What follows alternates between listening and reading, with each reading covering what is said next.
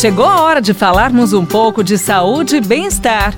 Professor Saúde, com Bel Espinosa e professor Antônio Carlos Gomes. Professor Antônio Carlos Gomes, o senhor já passou por esse assunto, mas vale voltar porque é muito importante e tem muita coisa para falar disso. Qual a distância segura para as pessoas nas atividades ao ar livre? Bom, você vê que é, é recorrente essa pergunta, é. né? As pessoas estão preocupadas com isso. Mesmo porque essa discussão toda aí pública, né? Você vê o, o, ônibus, por exemplo, você não consegue manter a distância sugerida pela Organização Mundial de Saúde, o metrô nas grandes cidades, às vezes na própria igreja você vai, as distâncias não estão a contento. Mas pessoal, inicialmente, logo quando começou a pandemia, as orientações dos artigos científicos, da própria Organização Mundial de Saúde, é para a gente ficar dois metros de distância.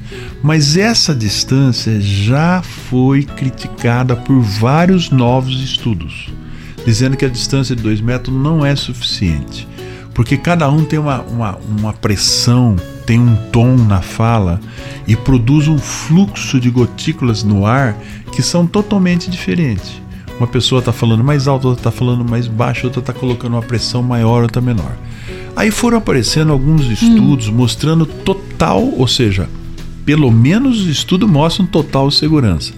E eles dividiram isso por algumas atividades. Por exemplo, hum. quando você fala em caminhada, né? Tô fazendo caminhada no parque, caminhada na praia.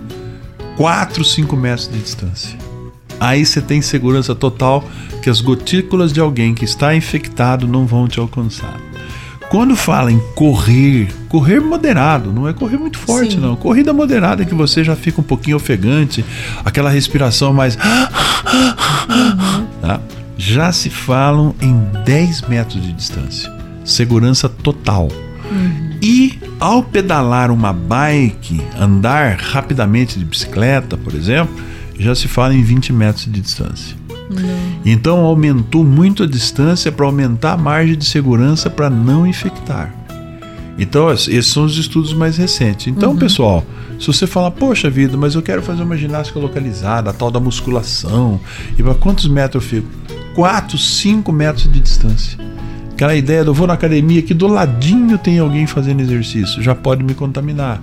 Fora isso, você tem um outro agravante que é onde a pessoa pega nos uhum. equipamentos. Então não senta no equipamento sem passar o paninho com álcool. Né? Toda hora passa o álcool gel nas mãos, procura evitar de trazer para o rosto as mãos. Quer dizer, os cuidados eles são sérios, não precisa ficar doente, né, é um louco né, com esses cuidados, mas eles são sérios porque ainda está acontecendo a infecção e como vocês estão vendo nos últimos tempos, ela está muito forte, né? As é pessoas verdade. que que estão sendo acometidas, elas estão tendo problemas de sair do hospital.